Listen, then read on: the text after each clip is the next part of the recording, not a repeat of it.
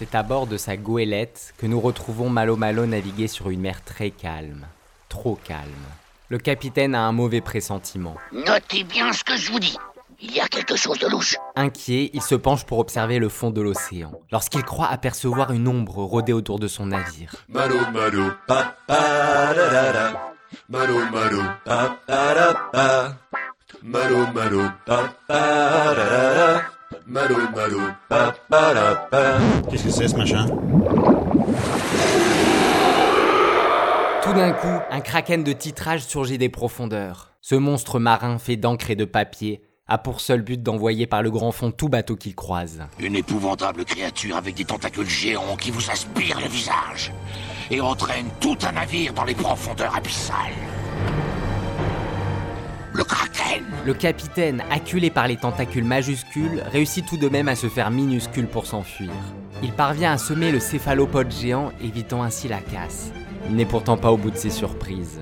Ce n'est pas la seule créature mythologique qu'il va croiser aujourd'hui. C'est la promesse d'une belle journée et la perspective d'une soirée enflammée. À peine remis de ses émotions, Malo Malo aperçoit distinctement une terre à l'horizon. Malgré la distance, il n'a étonnamment pas besoin de longue vue pour en discerner les contours arrondis.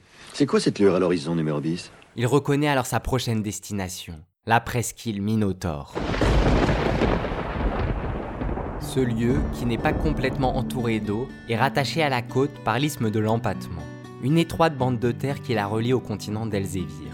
Cet endroit a été découvert en 2014 par Jean-Baptiste Levé sous le pavillon Production Type.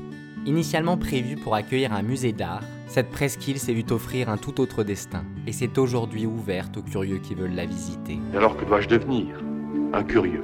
Ce n'est pas un métier, ce n'est pas encore un métier. Malo Malo jette l'ancre pour s'y rendre, et à peine arrivé, il est tout de suite étonné.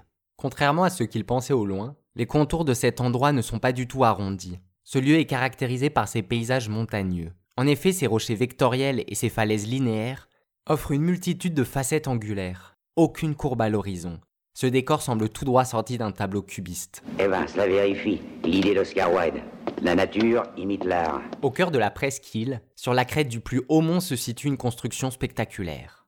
Il s'agit d'un labyrinthe constitué d'imposants murs à ciel ouvert. Tous se déploient en courtes lignes droites entremêlées, créant ainsi une structure complexe de couloirs. Très intéressant, ces labyrinthes. Malgré la sévérité de cette architecture monumentale, l'édifice se fond subtilement aux élégantes montagnes qui l'entourent, trouvant ainsi un parfait équilibre. C'est beau quand même. Yeah Ah, c'est vrai que c'est joli. Mais sa plus grande particularité est autre part. En son centre vit une créature chimérique, Mythipo Minos, qui a d'ailleurs donné son nom et sa renommée à la presqu'île.